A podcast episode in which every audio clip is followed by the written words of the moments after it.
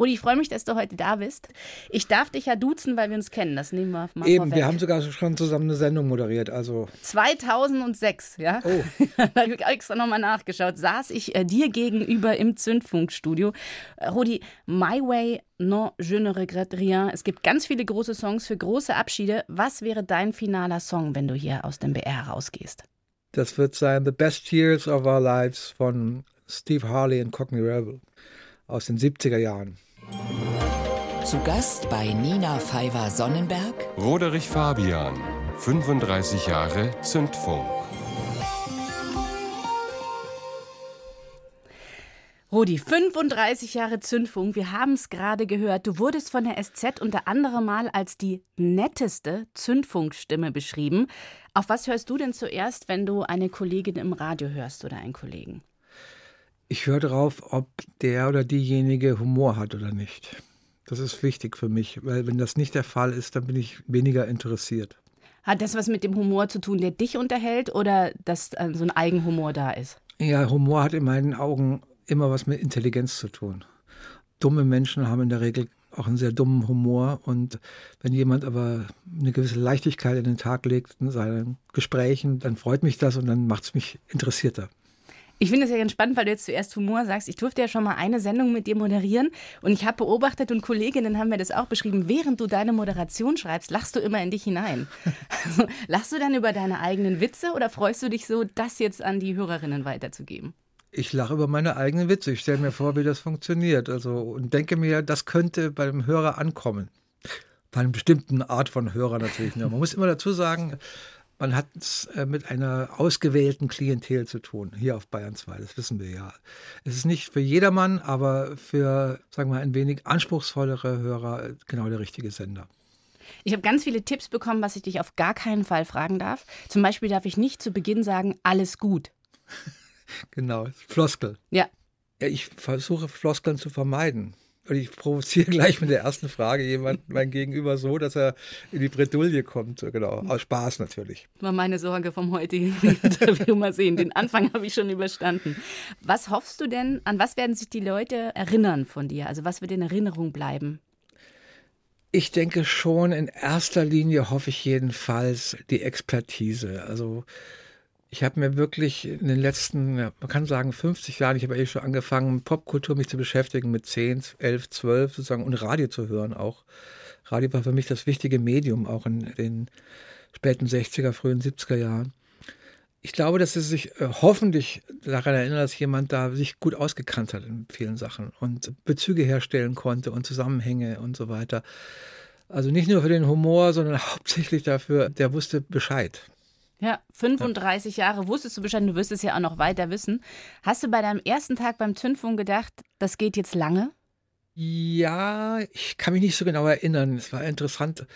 Ich war vorher in einer anderen Senderei. Die hieß Rocklock von Walter Meyer, redaktionell betreut. Und die wurde von heute auf morgen eingestellt. Und dann haben sie genau einen übernommen von diesen Rocklock-Moderatoren. Das war ich glücklicherweise im Zündfunk. Da habe ich schon gedacht, jetzt musst du dich reinhängen dann wird das schon was. Also ich habe schon damit gerechnet, ohne Fleiß kein Preis, aber ich kriege das schon hin. Also ich war mir ziemlich sicher, als mich der Zündfunk übernommen hat, das könnte klappen. Jetzt äh, reden wir ja viel über deine Vergangenheit aus dem Grund, da die Zukunft Rente heißt. Ich habe mit Leuten gesprochen, der geht doch nicht in Rente, das kann doch noch gar nicht wahr sein. Also es ist schon ein Schockzustand bei den Hörern und Hörerinnen. Wie, bei mir wie, auch. Ja, ne? Ja. Wie fühlst du dich damit? Ach, ich möchte auf jeden Fall weiterarbeiten. Für mich war es immer so, ich brauche einen Input um einen Output zu produzieren. Und das möchte ich eigentlich weiterhin machen. Ich möchte mich jetzt nicht irgendwie hinsetzen und nur noch alte Bücher lesen oder alte Filme anschauen oder sowas, sondern ich muss weiterhin mich beschäftigen mit äh, Kulturerscheinungen, woher sie auch immer kommen und das dann irgendwo veröffentlichen. Ich würde es ja auch zum geringeren Maße sicherlich machen, weil mir schon ein bisschen die Puste ausgeht, würde ich sagen. So mit Mitte 60 merkt man das schon körperlich, man ist nicht mehr so fit wie früher, klar aber ich möchte weiterhin über Dinge nachdenken und das dann veröffentlichen. Ich meine, ganz ehrlich gesagt, kannst du denn nicht noch ein bisschen bleiben? Das geht beim BR nicht. Ach so. Also es ist nicht so ganz freiwillig, sondern es ist so, jetzt ist, nicht, oh, es ist schon zwölf, du musst raus, so? Wenn man nicht Thomas Gottschalk heißt oder Fritz Egner, dann geht's schon. Das ist unglücklich. Da sollen wir später noch drüber reden, warum du nicht Thomas Gottschalk heißen bist. Ja, genau. Das ist wirklich. Ich will auch nicht Thomas Gottschalk. Sehr gut. Hier, ich habe noch eine schöne Beschreibung für dich. Der Silberrücken des Popkennertums. Da kann man T-Shirts von machen, finde ich. Kannst du dich noch an deine allererste Sendung erinnern? Ja. Die war eben für die Rocklok. Ich hatte Briefe geschrieben an den Bayerischen Rundfunk, zu sagen, ob ich nicht mal was machen kann. Und dann wurde ich von Walter Mayer für eine Probesendung eingeladen. Und äh, ich habe ihm dann vorgeschlagen, ich mache was über ABBA, weil ich ABBA faszinierend fand. Obwohl die Rocklok eigentlich eine Sendung war für sehr anspruchsvolle Independent-Musik und so weiter, wollte ich aber das Phänomen ABBA ergründen, sozusagen. Auch warum mich das irgendwie trotzdem auch trifft, der Sound von ABBA. Lag das jetzt nur an Agneta oder, oder war das sozusagen wirklich die Musik? Und ich habe dann sehr viel Mühe mit Menschen gesprochen, die ABBA-Kenner sind und mit schwedischen äh, Kollegen und so weiter und so fort, Interviews geführt, mir spezielle Versionen besorgt von ABBA, also schwedische Originalversionen von frühen Songs und so weiter, die ganze Geschichte nacherzählt, hat das dann alles zusammengesammelt, das Manuskript abgegeben und dann hat der Walter einfach gesagt, ja, da hinten ist das Studio, nimm's auf, wenn du fertig bist, bring mir die Sendung wieder. Und ich so, Okay, weil ich hatte überhaupt keine Ahnung, ich hatte noch niemals im Radio was gesagt. Ich musste dann eine Sendung fertigstellen, musste mit einem Techniker arbeiten und hatte keine Ahnung, ich habe die Sendung noch irgendwo auf mhm. Kassette. Ich hätte als Redakteur diese Sendung abgelehnt, also weil es war so miserabel moderiert, grauenhaft. Aber das Thema war interessant. Aber es macht dich ja mittlerweile auch aus, deine Sprache, ne? Ich meine, das ist ja wie immer noch keine typische Radiostimme nee, und Aussprache. Nee. Ja, wie gesagt, ne? ich habe ja leider eben weder Hospitanz gemacht noch Volontariat. Bin ein totaler Quereinsteiger, der wirklich nur über die Plattensammlung ins Radio gekommen ist. Eintrittskarte Plattensammlung, auch ein guter Buchtitel.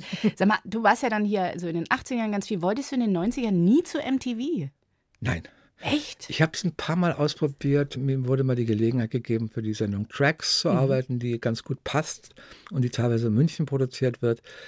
Und da habe ich gemerkt, was das ist, Fernsehen machen, also Journalismus im Fernsehen. Da geht es um die Bilder, da geht es um diese Betextung, damit der Text und das Bild zusammen schaffen.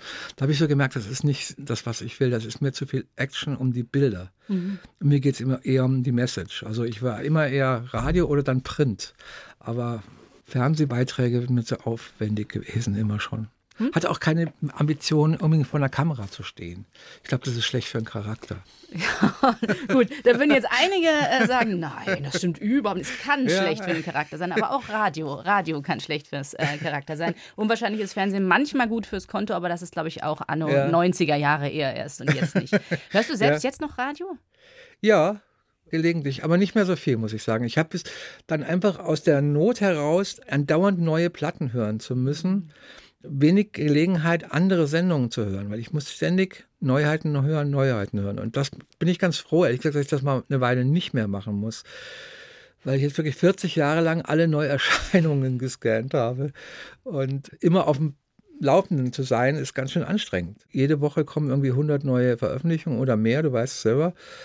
Und es ist super anstrengend, äh, das zu scannen und darauf zu achten, dass einem nichts entgeht und so weiter und so fort. Und das ist, glaube ich, auch der Hauptstress. Und das hält mich davon ab, so viele andere Radiosendungen zu hören. Das tue ich jetzt bestimmt mehr in Zukunft. Sehr gut. Da müssen wir uns alle zusammenreißen. Mhm. Roderich Fabian hört zu. Wir machen, gönnen uns eine Pause mit Musik, die natürlich du mitgebracht hast. Ein Teufel werden wir tun und dir Musik aussuchen. Ich bin ja nicht wahnsinnig. Äh, wir beginnen in den frühen 70ern Credence Clearwater Revival Green River.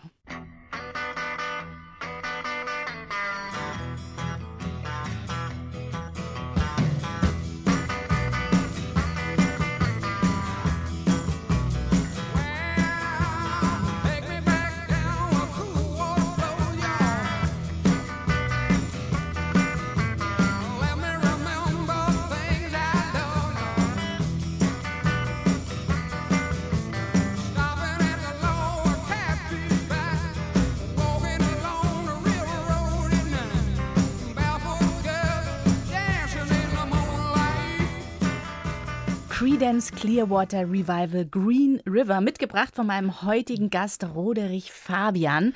Kurze Zusammenfassung über dich. 1957 in Bamberg geboren, in Hessen aufgewachsen, mit 13 nach Starnberg gezogen. Jugend in den 60ern und 70ern klingt für mich oder uns Spätgeborene immer sehr, sehr wild. War es denn wirklich so wild? Ja, wie man es nimmt. also ich kenne wildere Geschichten sozusagen aus dieser Zeit, aber für mich war es schon auch ganz schön wild. Ich habe viel erlebt. Natürlich ging es auch mit Sex und Drugs und Rock'n'Roll einher und so weiter. Da kann man nicht drum rum. Stimmt das wirklich? Es gibt schon Leute, die drumherum gekommen sind, aber die haben es schwer bereut. Muss ich sagen, genau. Also Green River, um kurz was dazu zu sagen, das war meine erste Lieblingsband mit zwölf. Creedence Clearwater, also 69, 70, da hatten die ihre große Zeit. Und da habe ich mir auch sofort die Haare wachsen lassen, wie das damals üblich war. Und äh, ich hatte dann sehr, sehr lange Haare in den, in den 70er Jahren. Was heißt sehr? Hüfte? Brustkorb? Brust, ja. Oh, das kann ich mir nicht vorstellen. Welche Haarfarbe hattest du früher? Dunkelbraun. So dunkelbraune Haare, gerade glatte Haare. Ich sah also von der Frisur her aus wie Ian Gillan. Mhm. Wolltest du Deep wahrscheinlich Purple. auch. Ja, genau. Der hat mir auch ganz gut gefallen und so weiter. Und bin ich automatisch immer angeeckt mit dieser Matte. Viele Leute haben das sofort assoziiert mit Terrorismus und Gammlertum, nichts tun wollen, faul, Drogen nehmen und so weiter und so fort. Das war ja die Assoziation dabei. Und Wie viel hat davon gestimmt? faul war ich weniger, aber vieles andere hat schon gestimmt. Ja, genau. Und warst du dann eher Punk oder Hippie? Aber wenn du die Haare sagst, warst du eigentlich eher Hippie noch? Ich sah aus wie ein Hippie, aber ich war keiner. 68, da war ich elf, das habe ich nicht mitbekommen. Wirklich? Nee. Also ich habe das nicht als eine, eine Aufruhrzeit mitbekommen. Ich war da so in einer hessischen Kleinstadt gelebt. Für mich war das pure Idylle, Fußball spielen und mit, mit Freunden Spaß haben. Erst die 70er Jahre habe ich dann so bewusst als Popkultur wahrgenommen. Und deswegen bin ich, ich bin klassischer Punk-Alter eigentlich, weil ich wie Susie and the Banshees oder Sid Vicious und so, das sind alle mein Jahrgang, 57er Jahrgang. Wir hatten alle lange Haare, auch Johnny Rotten hatte lange Haare als Teenager, aber irgendwann hat man gedacht, das ist eigentlich gar nicht unser Ding. Weil das Wichtige war dabei, wir haben nicht mehr geglaubt, dass die Welt äh, zu einem besseren Platz zu machen ist. Also die 68er hatten ja sozusagen den Traum, wir machen jetzt eine komplette Revolution und wird alles anderes und wir leben jetzt völlig unterschiedlich und Punk war eben No Future, es gibt keine Zukunft, das ist gescheitert. Die Hippies haben das ja auch selber eingesehen, dass sie gescheitert sind, sozusagen schon Anfang der 70er Jahre. Und man hat angefangen, Kompromisse zu machen. Und insofern kam mir diese Punk-Ideologie, nämlich zu sagen, äh, es geht eh alles im Bach runter, mach's trotzdem, die kam mir viel mehr entgegen. Ich meine, du warst 15, als der Club of Rome-Bericht rausgekommen ist, Grenzen des Wachstums. Und das hat euch nicht so motiviert zu sagen, wir tun was, sondern eher demotiviert, geht eh unter, wir genießen das Leben so, wie es ist. Genau, kann man so sagen. Also ich war kein Gründungsmitglied der Grünen. Ja, das, das wäre schrecklich, wenn ich das jetzt nicht wissen würde. Ne? Oh, du warst auch noch grün, nebenbei noch Gründungsmitglied War der aber erst Grünen. 1980, glaube ich, die Gründung. Ja.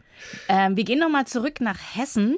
Dein Vater war beim Landesamt für Verfassungsschutz. Wie hat sich dieser Job dann auf eure Familie ausgewirkt? Ich muss sagen, dass meine Eltern sich schon früh getrennt haben. Ich, als ich fünf Jahre alt war, haben sich meine Eltern getrennt und ich habe bei meiner Mutter gelebt. Mein Vater hat Karriere gemacht. Er war zum Schluss äh, Leiter des Verfassungsschutzamts in Hessen, in Wiesbaden. Wir hatten aber immer Kontakt und so und er hat mir auch aus der Patsche geholfen, als ich aus der Schule geflogen bin in Starnberg. Hat er mich aufgefangen und ins Internat gesteckt zum Beispiel und hat immer ein bisschen so von aus der Entfernung heraus für mein Wohlergehen gesorgt. Aber er war, er war ja auch gefährdet in seinem Job, ne? Er war von der, wurde Personenschutz und RAF Ja, ja, äh, klar. Das war, bedroht. Er war mitten in der Hochzeit der RAF, also im deutschen Herbst 77, und da war er im Amt. Und natürlich waren da ums Haus rum Überwachungskameras und oder standen sogar Polizeiwagen vor der Tür, damit er nicht angegriffen wird, sein Privat und so. Er war schon eine bedrohte Person natürlich als Verfassungsschutzchef. Aber wir hatten politisch auch verschiedene Meinungen und konnten uns nicht so recht einig werden. Ich glaube, einer hat mich angerufen und gesagt, wir haben eine Akte über dich, das kann ich mir nicht leisten. Was stand da drin? Äh, das weiß ich nicht, hat er natürlich nicht gesagt. Es hat alles total unter Verschluss gehalten. Das war ein richtiger Geheimdienstmann. Vorher war BND und dann nimmt er Verfassungsschutz und alles, was er erfahren hat oder was wichtig war, blieb bei ihm und blieb im Büro und kam nicht mit nach Hause. Wenn es ja nicht von deinem Vater kam, wurdest du dann durch deine Mutter politisch sozialisiert oder durch die Musik politisch sozialisiert? Ich denke, der wichtigste Einfluss waren zwei ältere Geschwister, die ich hatte, die nach dem Umzug nach Starnberg ich näher kennengelernt habe. Und die waren, ich war so 13, 14 und die waren 23, 25 so um den Dreh rum. Die waren schon von deiner Mutter praktisch. Das waren Halbgeschwister aus der ersten Ehe meiner Mutter. Die haben mich sehr geprägt, beide auf sehr unterschiedliche Art. Mein Bruder war ein Student, eben Architekturstudent. politisch total radikal, ein klassischer 68er, Jahrgang 45, hat alle Konventionen abgelehnt und alles hinterfragt, was ich toll fand. Warum müssen eigentlich alle Straßen vollgeparkt sein mit Autos? Fragen, die man sich heute zu Recht wieder stellt, aber die also in den 70er Jahren noch revolutionär waren. Er hat eben dieses ganze Spießertum komplett abgelehnt und wollte wirklich anders leben und so weiter, aber ist natürlich auch gescheitert, wie alle, wie die ganze 68er-Bewegung äh, in diesen neuen Modellen, die man da ausprobiert hat, Wohnmodellen, Lebensmodellen, Beziehungsmodellen und so weiter. Aber er hat alles in Frage gestellt und war super radikal. Und ich fand das äh, faszinierend, sehr schlauer Mann, muss ich sagen. Und daneben hatte ich noch eine Schwester, die war zehn Jahre älter, also Jahrgang 47, die lebt auch noch. Schöne Grüße, die wird es hören heute. Die war in Schwabing unterwegs. Die hatte einen Freund, der war Maler auf der Leopoldstraße und die ging durch die Clubs und die Tangente und was es alles für, für Diskotheken gab. Chitta 2000 auf der Leopoldstraße war so, hat die Freuden der Popkultur genossen. Und es waren eigentlich genau die beiden Pole, die für mich dann prägend geworden, nämlich Pop und Politik. Also so diese Mischung aus Engagiertheit politisch und das Leben genießen und feiern. Warum bist du damals aus, dem, aus der Schule geflogen in Starnberg, aus dem Gymnasium? Was hast du eingestellt? Ich war zu oft nicht anwesend. Ah, geistig doch, oder persönlich nicht anwesend? Also ich habe es teilweise wirklich vergessen äh, oder habe bei irgendwelchen Leuten übernachtet und dann erst zu spät aufgestanden, weil man zu spät ins Bett gegangen ist und ah, habe das völlig fahren lassen. Dass ich auch die Noten in den Keller gegangen dann und so weiter. Und klassische Karriere, die man dann macht, so Direktoratsverweis, dann noch eine und dann ist so eine Androhung der Entlassung und dann war es soweit. Was ist mit deiner Mama? Die hat ja sicher die Hölle heiß gemacht, oder? Die hat das teilweise eben gar nicht mitbekommen. Ich habe teilweise auch abgefangen, so die Briefe aus von der Schule. Hm. Sie war alleinerziehend, Fulltime arbeitend, war überfordert mit so einem pubertären Jungen, ja. Und dann hat dein Papa die Marionettenstricke gezogen und dich ins Internat an den Chiemsee. Da hätte ich dich jetzt genau. mal die Hölle, oder? Oder ist das richtig geil, Internat? Also ich kann es mir nicht vorstellen. Äh, also es, es, gibt Schlimmeres, als am Chiemsee zu leben, muss man sagen. da hast du äh, absolut recht. Ja, also es gab da schon ähm, die Möglichkeit zu segeln, Tennis zu spielen. Golf hat man nicht, aber sonst alles andere, alle Sportarten. Es war ähm, Schloss Ising. Da sehe ich dich halt gar nicht. Tennis spielen mit aufgeklapptem oh, Polokragen, wirklich? Sport ja? haben wir immer gemacht gemacht. Okay. War wichtig. Fußball, Tennis, Squash und so weiter, total. Aber das war dann andererseits auch total autoritär geführt natürlich. Also wir reden über das Jahr 72, 73 und es gab halt Erzieher, die von den Eltern noch ermächtigt wurden, ihre Kinder zu schlagen. Also wenn jemand gesagt hat, wenn der mal aus der Reihe tanzt, dann hauen sie ihm ruhig rein, rein, dann hat er das auch gemacht. Mhm. Also das war noch möglich in dieser Zeit. Es waren natürlich nur Jungs, keine Mädchen.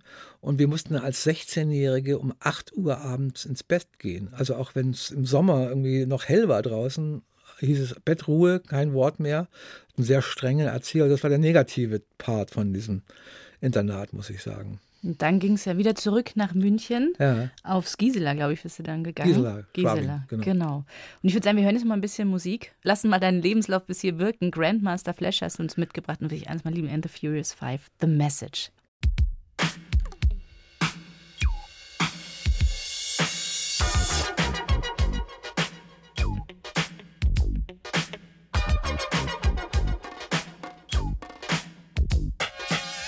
It's like a jungle sometimes. It makes me wonder how I keep from going under.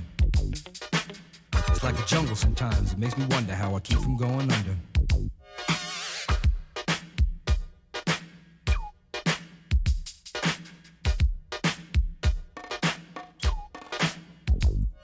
My brother's doing fast on my mother's TV. Says she watches too much, it's just not healthy. All my children in the daytime, Dallas at night.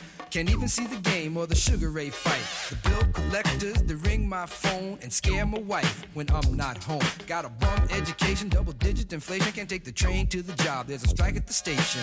Neon King Kong standing on my back, can't stop to turn around. Broke my sacroiliac, a mid range migraine, cancer membrane. Sometimes I think I'm going insane. I swear I might hijack a plane. Don't push me, I'm. Ja, das war 1982 Grandmaster Flash und The Furious Five. The Message, wie der Name schon sagt, ein Song mit einer Message. Es geht um das Leben in New York, im Ghetto und die Unterprivilegierten, wie sie leben müssen. Ich habe diesen Song damals in der Uni mal in dem Referat behandelt. in Amerikanistik habe ich studiert, in München 82. Dann habe ich diesen Song vorgestellt und gesagt, das ist Hip-Hop. Sozusagen, es war 1982 teilweise den Studenten auch noch nicht klar, was das überhaupt ist. Das war eine der frühen Singles sozusagen, kurz nach Rappers Delight rausgekommen fand es ein gewagtes Thema, also auch mein Prof fand es ein gewagtes Thema, warum man das in der Amerikanistik macht. Aber na, es geht um Amerika und so weiter. Und ist doch ganz interessant, was die da rappen und so. Na, jedenfalls habe ich dann irgendwann mal 20 Jahre später von einer ehemaligen Kommilitonin einen Brief bekommen. Sie hat diverse Bücher über Hip-Hop geschrieben und hat gesagt, dieses Referat damals in der Uni, das war der Zündfunke sozusagen, um mich mit Hip-Hop zu beschäftigen. Ich kannte es bis dahin nicht und jetzt ist sie die absolute Expertin und hat mir dann nochmal gedankt für dieses Referat. Es ist eine gewisse Eitelkeit dabei, das zu erzählen, aber ich fand es rührend, dass man sowas auslösen kann. Eine Stunde, zwei Menschen im Gespräch auf Bayern 2. Nina Pfeiffer-Sonnenberg trifft Roderich Fabian. Selbstvertrauen mit Zusatzzahl. Könnte auch der Titel einer RTL-Soap sein. Selbstvertrauen mit ja, genau, Zusatzzahl. das ist eine schlechte Soap, ja, genau. Aber es war wohl eine gute Band. Ich kann es nicht mal sagen, es war der Name deiner Band und ob sie gut war, musst du mir sagen.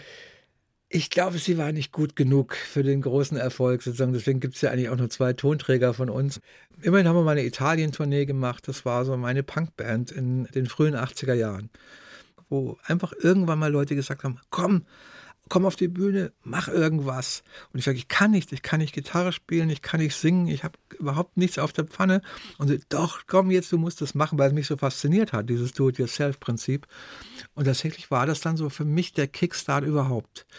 Du kannst es einfach machen. Trau dich, geh raus, tritt auf, sag, was du zu sagen hast, egal wie gut du das rüberbringen kannst und so weiter. Und das ist für mich das Beste an Punk überhaupt. Weil vorher war es so in, in, in der Musik, dass alle wahnsinnig gut spielen können. Das ist ja heute ein bisschen auch wieder so. Man muss heute wahnsinnig gut Harfe oder Geige oder äh, Gitarre spielen können und virtuos sein, damit man auch was bezahlt bekommt, wenn man live auftritt und so, ist ja klar.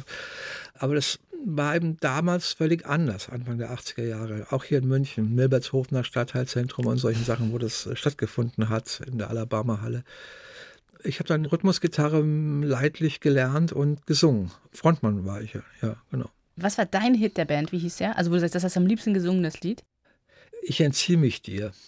Ein Liebeslied eigentlich. Es war so eine enttäuschte Liebe von mir, wo ich gemerkt habe, ich komme irgendwie nicht richtig ran an sie und dann ziehe ich mich jetzt zurück und ich entziehe mich dir. Und hat es dann geklappt? Hat sie es gehört und gesagt, ja, dann äh, komm hat, zurück? Nee, nee, hat nie so richtig geklappt. Äh, sie ist leider ein halbes Jahr später mit dem Motorrad tödlich verunglückt. Oh Gott, ja. hast du es dann auch musikalisch verarbeitet? Nee, das habe ich nicht verarbeitet. Das war, doch, aber doch im Text doch, genau. Es kommt sich, da kommt sogar letzte Strophe, kommt es vor. Der Song kam erst nach ihrem Tod raus, ja. Oh Gott. Du hast gesagt, du hast da Selbstvertrauen bekommen durch das Spielen, weil die ja. Leute dich ermutigt haben, gesagt, komm hoch, mach. Ich kann mir nicht vorstellen, hat dir das Selbstvertrauen jemals wirklich gefehlt? Ja, ganz bestimmt. Also ich war nicht von Haus aus so selbstbewusst. Ich habe es allerdings im Internat, das war, glaube ich, eine wichtige Zeit für mich, um zu, zu lernen, sich durchzusetzen oder zu sagen, wer bin ich eigentlich innerhalb einer Gruppe von Jungs oder Männern. Also es ging wirklich nur um Männer. Mit Frauen kenne ich immer noch nicht aus, aber, aber Männer kenne ich sehr gut. Also wirklich gut. Das merke ich so. Ich muss den, mit einem Mann nur zwei Minuten reden, dann weiß ich, was für einer das ist. Und ob man den ernst nehmen kann oder nicht, oder ob man den in die Tasche stecken kann auch. Aber das äh, erst Punk hat mir die Möglichkeit eröffnet, zu sagen, wirklich was zu machen und sich zu trauen und sich was zuzutrauen. Vorher war es ein Tasten, ein Suchen, ein ich weiß nicht, wer ich bin und werde ich überhaupt gebraucht und so weiter und so fort. Das kam erst mit dieser Selbstermächtigung durch Punk und durch diese Band und durch die Erfolge, die wir dann auch hatten. Wir haben dann schon auch größere Konzerte gespielt in so Ampermoching, ganz wichtig draußen im Dachauer Land. Das hat dann den, den, Kick gegeben. Sonst hätte ich mich wahrscheinlich nie getraut, auch irgendwie beim Rundfunk vorstellig zu werden. Also. Wieso habt ihr euch dann getrennt? Ja, irgendwann verleppert sich das dann. Also wenn du dann irgendwie nicht genug Erfolg hast und kein Geld verdienst, dann musst du natürlich schauen, was mache ich denn jetzt mit meiner Zeit eine Performance-Gruppe, die habe ich noch sehr lange gemacht. Fruchtstäbchen. Die ne? Fruchtstäbchen. Sind ja. das diese furchtbaren Dinger, die Omas immer hatten, wo das rausgelaufen ist in Orange und Zitrone? genau, die heißt eigentlich oh, Erfrischungsstäbchen. Furchtbar. Das habe ich mit einem Bandkollegen von Zusatzzahl zusammen gemacht. Er wollte äh, Vierfruchtmarmelade, das ist nennen, und ich die Fischstäbchen. Und da haben wir dann die Fruchtstäbchen draus gemacht. Alle Namen recht fragwürdig, möchte ich meinen. Aber ihr seid viel unterwegs gewesen damit, ne? Ja, ja, immer wieder aufgetreten und es war natürlich überhaupt keine Musik mehr in dem Sinne, sondern es war nur noch Lärm, Zuspielungen von Bändern und dann exzessives körperliches Arbeiten auf der Bühne oder Zeug ins Publikum schütten, geronnene Sahne oder sowas und also eine Provokationsorgie, also wie man das halt so schön gemacht hat im Punk. Mhm. Provokationen und Humor. Heute würdet ihr damit auf jedem Theaterfestival stehen wahrscheinlich. ja, ja, genau. so weit man, ist da es noch man nicht. dann am Ende. genau. Du bist ja in München aufgewachsen und das in so einer Zeit, auf die ich also nur von Erzählungen immer ein bisschen neidisch bin. Noch Pop-Hauptstadt der Welt wurde das mhm. kurz äh, noch geführt. Wie war denn dieses München damals? Hast du Freddie Mercury getroffen? Äh, nee, der Müllerstraße? Nee, ich habe mal Roger Taylor getroffen. Echt? Roger Taylor von Queen, ne, der Schlagzeuger aber auch nicht wirklich getroffen, sondern ich stand mit ihm vom Why Not. Das mhm. war so eine Diskothek. Und er war vor mir mit zwei Frauen im Arm, sozusagen klassisch Rockstar. Und der Türsteher hat gesagt, nee, ihr kommt nicht rein. Und dann die Mädchen, hey, das ist Roger Taylor von Queen und so. Nee, das hackt ja jeder Zweite. und da haben sie wirklich abgewiesen, da war ich ganz happy. Also ich bin nämlich dann reingekommen, weil ich ja Stammgast war bei, im Why Not damals, genau. Aber so, also Kontakt mit den schönen und reichen Baba Valentin oder so. Nee, nix, das, das war nicht meine Welt. Wie war dann die? Wie sah so ein Abend aus, wenn du in München weggegangen bist dann in der Zeit? Also da ich ja im Gisela Gymnasium war, ein typischer Sommer. Direkt nach der Schule, der Abend begann ähm, am Mittag. man ging zum chinesischen Turm, trank äh, vielleicht ein, zwei Maß. Dann ging man nach Schwabing zurück in den Weinbauer, dann in die Schwabinger Sieben, und dann war es auch schon zwei Uhr morgens. Dann konnte man noch ins Labohem, heißt, hieß das dann, ins Stop-In gehen. Waren wir bis drei Uhr beschäftigt sozusagen. Hauptsächlich mit Alkohol. Hauptsächlich. das ist ja ganz gut. Du warst ja auch Taxifahrer in München. Ja. Du kennst die Stadt wirklich gut. Wie lange warst du Taxifahrer? Sechs Jahre, nur nachts gefahren. War super interessant. Ich habe alles erlebt, was man im Taxi erleben kann. Also inklusive drei Totalschäden und so weiter natürlich auch. Kind geboren? Nee, Kind geboren hat das nicht, aber, aber so ähnlich. Ja, das, genau. schon, das will ich gar nicht wissen. Da bist du mal überfallen worden? Ja, auch das von einem ganz fiesen Typen, der kein Wort gesagt hat, der sich hinten reingesetzt hat und der dann einfach mir ein Messer in die Kehle gehalten hat und gesagt hat, Geldbeutel und ich hier, bitte. Diskutiert man nicht lange, ne? Ja. Lass mich, lass mich fahren, ja. Und ich habe ihn nur im Rückspiegel so ein bisschen gesehen, aber ist auch nie geschnappt worden. Also das gab es auch. Also das Radio hat dich letztendlich gerettet. Du musstest nicht mehr Taxi fahren, du musstest nicht mehr die Nächte durchtrinken, eigentlich. naja, ich war vorher noch bei der Zeitung, bei der Süddeutschen. Das war so die Zwischenstation. Ich wäre fast ein ganz seriöser Journalist geworden. Da reden wir gleich drüber, ja, genau. Wir hören noch mal Musik, bevor es zu seriös wird. Ne? Das wollen wir auf gar keinen Fall zulassen hier bei 1 zu 1 der Talk mit dir. Dinosaur, für mich immer eins der schwierigsten Wörter auszusprechen auf Englisch. Dinosaur Junior mit Freak Scene. Hast du uns mitgebracht?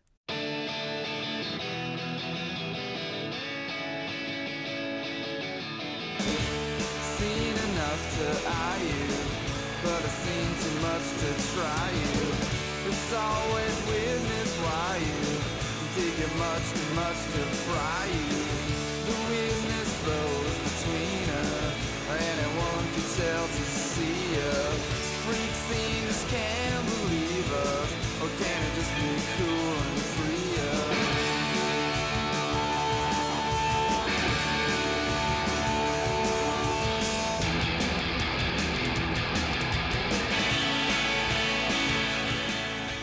Dinosaur Junior Freak Scene, mitgebracht von Roderich Fabian. Wir feiern sozusagen deinen Ausstand hier bei 1 hm. zu 1 der Talk mit deiner mitgebrachten Musik. Warum diese Nummer? Das war so der Hit in der Rocklock 87, also wo ich das erste Mal eigene Musiksendung gemacht habe, dann regelmäßig. Und das war der sogenannte Ami-Punk. Punk kam ja sozusagen mit Zeitversetzungen wieder zurück nach Amerika. Erst wurde es in New York begründet mit Patti Smith und New York Dolls und so weiter. Dann ging es nach England, äh, Sex Pistols, Clash und so weiter. Und dann haben die Amerikaner diese neue Idee von Punk wiederum aufgegriffen in Amerika und haben sehr viele Independent Labels gegründet. Das ist, glaube ich, ganz ein wichtiger Punkt. In den 80er Jahren, man erinnert sich jetzt kaum noch dran, dass alles sozusagen weg war von Warner Brothers, Sony, Columbia, Universal. Man wollte äh, eigene Struktur, Vertriebsstrukturen haben, wollte mit dem großen Business gar nichts zu tun haben. Und eben Dinosaur Jr. war auf einem äh, Label namens SST Records in Los Angeles, gegründet von Black Flag, die wichtigste Punkband so Amerikas in dieser Zeit, in den frühen bis mittleren 80er Jahren. Und 87 kam dieser Hit Freaksy, das war ein großer Hit für die Rocklock. Also witzigerweise läuft das jetzt wieder mal zwischen 16 und 17 Uhr, nämlich die Rocklock lief auch zwischen 16 mhm. und 17 Uhr. Und da lief ständig solche Musik bis es halt irgendwie der Geschäftsleitung gereicht hat, man BR gesagt hat, das ist ein bisschen zu heftig, wenn, stell dir vor, eine Stunde lang rockt es so. Das war aber so. Wir liebten alle diesen Song, also Michael Miesbach, Christoph Jablonka, Werner Aldinger, Ingeborg Schober, Sandra Maischberger war sogar noch Teil der Rocklock. Darauf konnten wir uns wunderbar einigen diese Art von Rock'n'Roll, diesem Ami-Punk. Wir bringen Dinosaur Junior praktisch nach Hause jetzt im Moment, kurz bevor genau. du gehst. Ich habe gesagt, wir wären jetzt seriös, denn du hast studiert, ganz mhm. amtlich Politik, Amerikanistik und Politikwissenschaft. Wann wurde dir denn klar, dass du Journalist werden willst? Von Anfang an. Also ich wollte eigentlich schon immer Journalist werden. Das kommt wirklich wieder aus diesen ganz frühen Tagen, also mit 10, 11 vorm Radio sitzen sogar, in Hessen damals noch und eine Sendung namens Teens, Twins, Top Time zu hören. Das war die, die Jugendkultursendung im Hessischen Rundfunk. Es wird sich der ein oder andere Hörer bestimmt daran erinnern, in meinem Alter. Da konnte man auch eigene Hitparaden einschicken. Habe ich damals schon gemacht. So mit zehn Jahren habe dann irgendwie meine Simon Garfunkel und Speed King und was weiß ich da reingeschrieben. Und es wurde dann auch vorgelesen mein Name ist erst vom Radio gehört, da war ich zehn. Also das war schon sozusagen von Anfang an mein Plan, das so zu machen. Aber dass es geklappt hat, das war der, der Hammer, hätte ich nie gedacht. Du bist ja erstmal in, in, zur SZ gekommen, ne? Ja. Hospitanz. Was war deine beste Geschichte, würdest du sagen, oder spannendste für dich? bei der SZ? Es war eine, eine, nette Geschichte, weil ich weiß nicht, ob die spannendste war, eigentlich überhaupt nicht. Aber es war, ich wurde natürlich auch sehr schnell als Musikfachmann irgendwie erkannt bei der SZ. Und dann haben sie mich mal auf ein Konzert geschickt in Esterhofen. Das ist im Landkreis Ballroom, ne? Ballroom mhm. Esterhofen, du kennst es, ja, ja genau. Und ich kam dahin und da war die Band, aber es waren keine Zuschauer da. Und dann haben wir gesagt, okay, wir warten es noch ein bisschen. Und es kam einfach null Zuschauer. Es war also so eine Bluesband irgendwie aus Augsburg. Ich habe vergessen, wie sie heißen. Und dann haben sie gesagt, na gut, dann spielen wir halt für dich. Hm. Und dann habe ich mich da auf den Barhocker gesetzt und die haben fünf, sechs Stücke gespielt für mich, damit ich eine Rezension drüber schreiben konnte. Aber ich konnte sich ja nicht äh, zurückhalten, sagen, dass ich der einzige Zuschauer war. Und eine andere Geschichte vielleicht noch, da wurde ich geschickt auf den Film Dirty Dancing. Der war damals 86, 87, war das ein Riesenhit. Und ich sollte da eine Reportage machen und ich gehe ins Kino, ausverkauft, in Dachauer Lichtspiel. Ich war der einzige Mann. Es waren irgendwie 100 Frauen da und, und ich. Und ich sollte das Phänomen äh, Dirty Dancing erklären, was mir ganz gut gelungen ist. Genau. Ja. ja. War einfach zu erklären. Damit könntest du natürlich auch rausgehen hier in Rente. I had the time of my life. Ich würde oh dich oh Gott, in der ja. Hebefigur am Schluss fangen. Wenn du das möchtest, wir können das noch proben. Meine Kollegin Franzi Eder, die liebt ja Dirty Dancing, hat eine ganze Stunde Sendungen drüber gemacht und so weiter. Aber ich, mir gibt der Film wenig und die Musik eigentlich auch nicht. Hätte mich jetzt total gewundert, wenn du dich hier als größter Dirty Dancing-Finger in einem Pult hättest. Also, SZ-Geschichte ist vorbei, dann kamst du, du hast ja schon erzählt, zur Rocklock wurdest hierher geholt, dann zum Zündfunk. Und ich muss dich immer nach den wilden alten Zeiten fragen, mhm. so viel Zeitzeugen gibt es nicht. Wie wild war der BR denn wirklich mal? Jetzt kannst du alles rauslassen. Der war nie wild. Wirklich? Also das kann man einfach nicht so sagen. Das war hier schon immer eine Institution. Äh, das ist eine halbe Behörde sozusagen. Ja, das ist ja sozusagen auch Fluch und Segen vom Bayerischen Rundfunk. Das funktioniert alles sehr schön und so. Aber das ist so wilde Exzesse habe ich selten erlebt hier im Haus. Es, ist, es, funktioniert schon so, dass man irgendwie ein gewisses Wohlverhalten an den Tag legen muss, um, um hier weiterzukommen.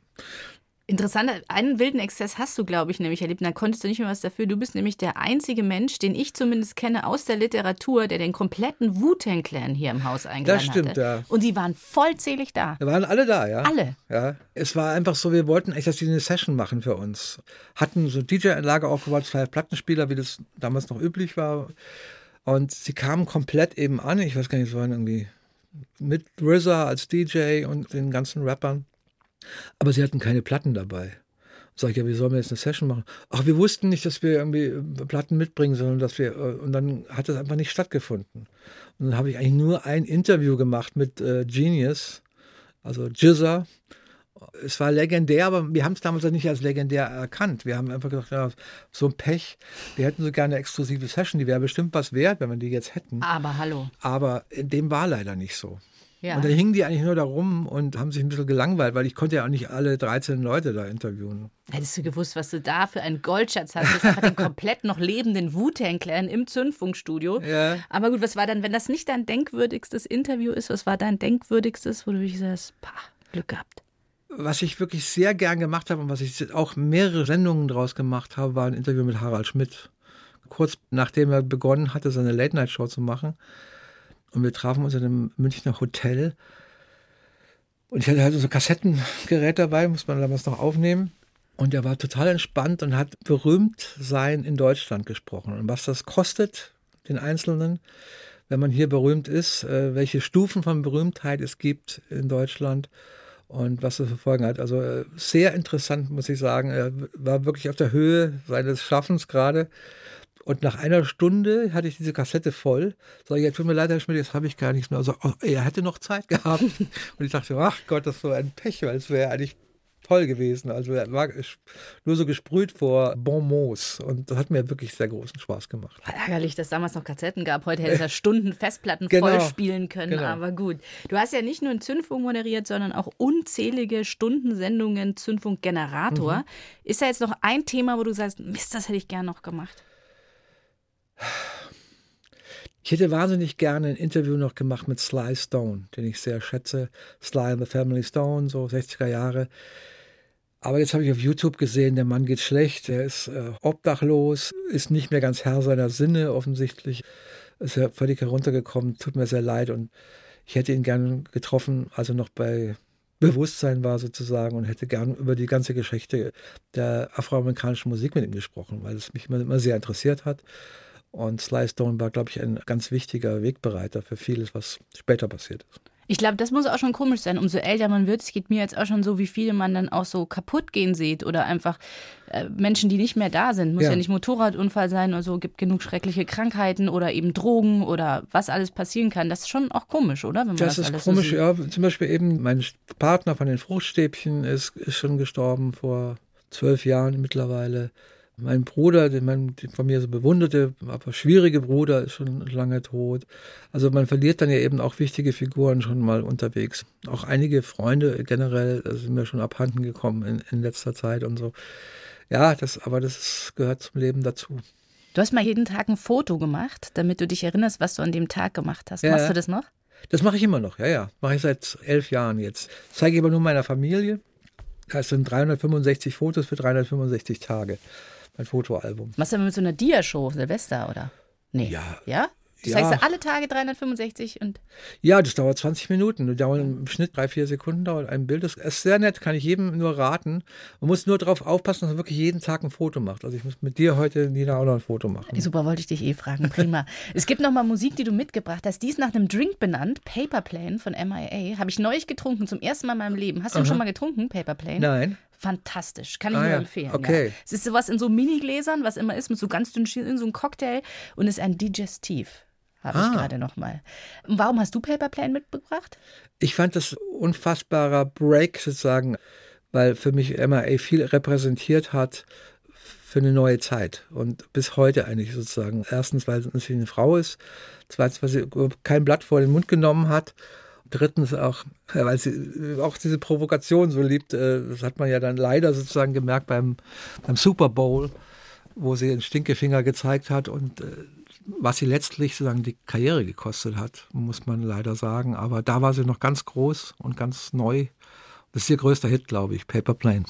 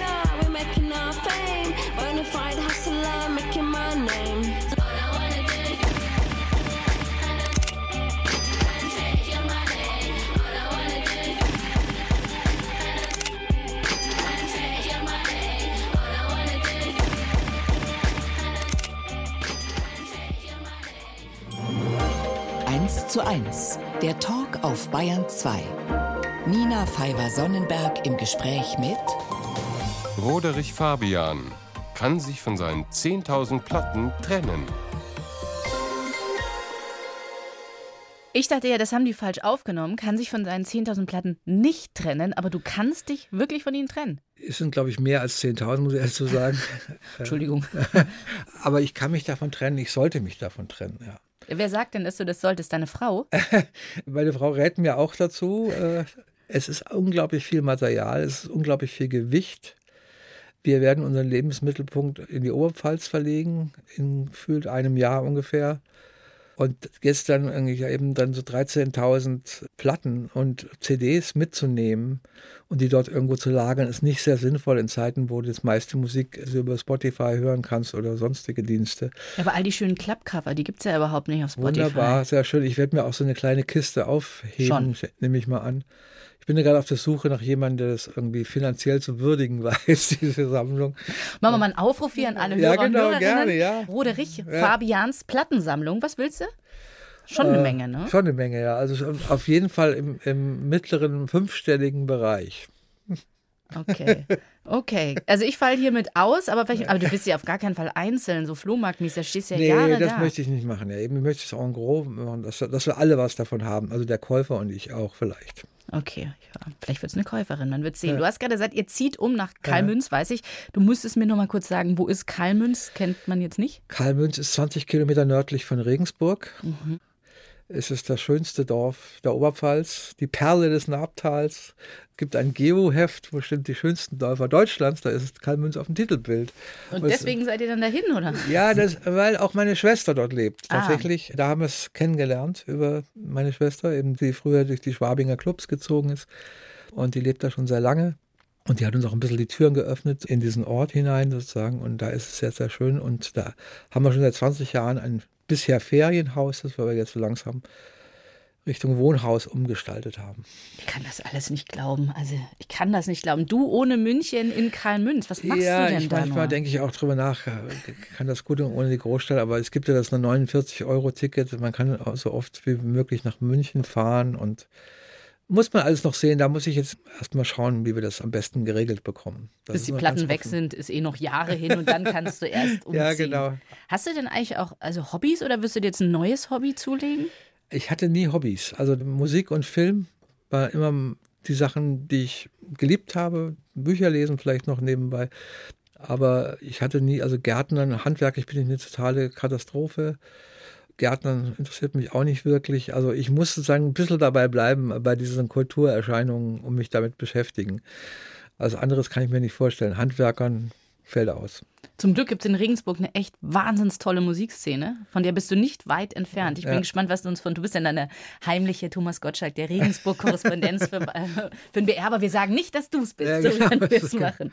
Du äh, hast grad, du liest gern Bücher. Ich habe gelesen, du würdest vielleicht sogar mal einen schreiben. Worüber soll es gehen? Ja, ich habe ihm genau gesagt, über diese Erfahrungen im Internat würde ich gern was schreiben. Also in Romanform wäre es deswegen besser, weil man dann nicht sich so genau absichern muss mit, den, mit Geschichten, die man so erlebt hat und was für Leute es da so gegeben hat. Ich fand das eine sehr interessante Erfahrung für mich eben, wie man Männer kennenlernt und was äh, Männer untereinander austragen. Also da hatte ich, glaube ich, nichts dran geändert die Hierarchien, die entstehen und so weiter und so fort, welche Mittel es gibt. Arbeitstitel wäre eine Welt ohne Frauen. Mensch, da kommst du aber echt zur falschen Zeit. Wir arbeiten gerade genau am Gegenteil. Nein, Rudi. ist schon klar, aber es geht ja auch darum zu erkennen, was Männer sind. Also ich arbeite auch am Gegenteil. Natürlich, ich bin froh, dass es jetzt so viele Frauen gibt, äh, die äh, was zu sagen haben, ganz klar. Aber man muss halt sagen, wo kommen eigentlich diese Babyboomer eigentlich her? Ja, weil die jetzt prägen jetzt unsere Welt und unsere Kultur. Ich bin selber einer davon. Jetzt gehen die alle in Rente demnächst und die werden diese Kultur noch weiter prägen. Und die sind eben wiederum durch Ereignisse in den 60er und 70er Jahren da stark geprägt worden. Und das würde ich gerne ein bisschen analysieren für mich. Bitte komm dann wieder, weil ich habe so viele Fragen jetzt schon, dass du erst bitte das Buch schreibst und dann laden wir dich wieder ein. So muss das Ja, sein. genau. Du bist ja auch Opa jetzt, ne? Ja, Boomer doppelt. der Oper, doppelter Opa. Ja, Wie ist Roderich Fabian als Opa? Ach, ich bin völlig begeistert. Es ist äh, total kitschig und es gibt sehr viele Menschen, die das interessiert es gar nicht. Ich dränge in allen meine Fotos von meinen Enkeln auf. Ich hätte nie gedacht, dass es mal so sein wird, aber äh, ich bin höchst erfreut über meine Enkel und genieße genau das, äh, was mir immer prophezeit wurde. Man hat dann Enkel, aber man hat keine Kinder. Das heißt, man kann sie jederzeit auch wieder zurückgeben, wenn es einem zu viel wird. Und das ist natürlich ein Idealzustand. Tust du denen auch schon Musik vorspielen? Nein, eins und drei Jahre alt. Frühförderung, du sofort? Ja, ne, man muss ja aufpassen, mit kulturellen Prägungen sind die Eltern zuständig. Die sind da, passen da genau drauf auf. Meine Tochter würde mir das, glaube ich, nicht durchgehen lassen, wenn ich anfangen würde, den Dinosaur Junior vorzuspielen. Du, wenn es nebenbei läuft, ne, kannst du ja auch nichts dafür. Du, äh, jetzt noch so zu guter Letzt über deine Arbeit. Wird dir irgendwas nicht fehlen? Ja, es wird mir einiges nicht fehlen. Also Playlists schreiben, das kennt, kriegt der Hörer gar nicht so mit. Man muss für jede Sendung ein Formular ausfüllen, welche Songs man eingesetzt hat und dann den Komponisten reinschreiben und die Plattenfirma und so weiter und so fort. Tausende davon habe ich geschrieben. Ich könnte mir gut vorstellen, darauf zu verzichten. Aber wir Künstlerinnen haben uns darüber gefreut, dass du es geschrieben hast. Das ist unser Verdienst. Das stimmt. Und Sitzungen war ich nie so der Fan. Ich bin, bin ein Freund der Sendung und nicht der Sitzung. Das ist aber als freier Mitarbeiter normal. Du bist ja wirklich freier Mitarbeiter, so lange gewesen. Ich meine, Ja. wolltest du nie in eine Position kommen, wo du mal richtig den BR von. Nein, also Karl Ludwig Reichert, falls den noch jemand kennt, Zündfunkkollege der frühen Zeiten, auch Teil der Band Sparri Funkerl. Grüß dich übrigens, Karl Ludwig, wenn du es hörst. Der hat mir am Anfang meiner Zündfunklaufbahn gesagt, versuch nie was zu werden da im Haus. Das tut nicht gut. Und recht hat er gehabt, glaube ich. Ja. Na, es ist ja so, dass du nicht nichts geworden bist. Also Ja. ich meine, du, du bist doch eine Größe hier geworden, deswegen sitzt du auch hier und wir verabschieden uns ganz leise von dir. Nach all der Zeit sagst du, das war, war gut so? Ist alles so? Unbedingt, ich bin so, so dankbar, muss ich wirklich sagen. Vielen Leuten total dankbar, dass sie mich so lange haben wirken lassen und machen lassen und dass ich doch eine wahnsinnige Freiheit hatte, meine Themen auszusuchen, meine Musik auszusuchen, die Filme zu besprechen, die mir wichtig waren und so weiter. Da eine Freiheit da war, die es vielleicht später gar nicht mehr so geben wird. Und da könnte ich jetzt eine ganze Latte von Kollegen aufzählen, die mir dabei geholfen haben. Und einen schöneren Job gibt es eigentlich nicht, für mich jedenfalls. Was wünschst du dem Radio zum Abschied? dass es noch lange linear weiterlebt, nicht nur in Podcasts, sondern auch einen aktuellen Bezug hat, dass er einen begleitet im Tag, dass man nicht nur im Auto das hört, das Radio ähm, nach wie vor zu Hause sozusagen ein Begleiter sein kann. Und dass es daneben durchaus natürlich Podcasts und Hörspiele und zeitlose Dinge geben soll. Aber ich wünsche, dass das lineare Radio doch lange existiert. Kleine Anekdote noch zum Schluss. Im Zivildienst, den habe ich im Schwabinger Krankenhaus absolviert, habe ich immer den gleichen Kollegen gehabt. Und das war ein, ein junger Mann, der war damals, glaube ich, Elektrotechniker oder, und konnte immer meine, meine Radios oder Tonbandgeräte reparieren. Und wir haben uns ein bisschen angefreundet mit der Zeit, obwohl wir sehr unterschiedlich waren kulturell. Er wollte immer Fernsehen, ich wollte immer lesen. In unserem Aufenthaltsraum und so haben wir das dann so aufgeteilt, einen Tag lesen, einen Tag Fernsehen und so weiter. Na, jedenfalls habe ich mich ein bisschen angefreundet. Er hat dann gesagt, er will zum Radio. Und ich habe gesagt, ich will auch zum Radio. Und wir haben uns dann hier im Haus wieder getroffen. Ist der Kollege Achim Zeppenfeld von Bayern 1. Und haben uns gesagt und sind da, da gelandet, wo wir hin wollten. Er zu Bayern 1 und ich bei Bayern 2. Und auch ein Achim, schöne Grüße, der macht, glaube ich, da ein paar Jahre. Sehr gut. Alle hören zu und das einzig wirklich Gute daran ist, dass wir ja auch einen Podcast haben und nicht nur lineares Radio, dass man das nachhören kann, nämlich das Gespräch mit dir.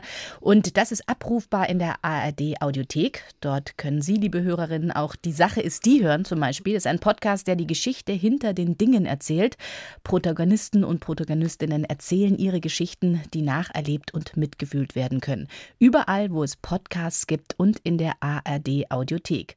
Danke fürs Zuhören und dir jetzt, Rudi, ich weiß ja nicht, was sagen. Ich würde jetzt ein Feuerwerk zünden und so eine, so eine Konfettikanone, aber wir haben hier so einen neuen Tischbezug im Studio, den möchte ich auf gar keinen Fall versauen. In Orange auch noch. Aber es wird gefeiert und wurde gefeiert, oder? Das wird jetzt noch ein langer Abschied hoffentlich Das glaube ich auch, ja. Sehr gut. Danke, dass du da warst und dass du da bist. Und wir kriegen dich hier schon irgendwie rein unter Decknamen. Da arbeiten wir jetzt dran. Okay, ich verlasse mich drauf. So machen wir es. Dankeschön.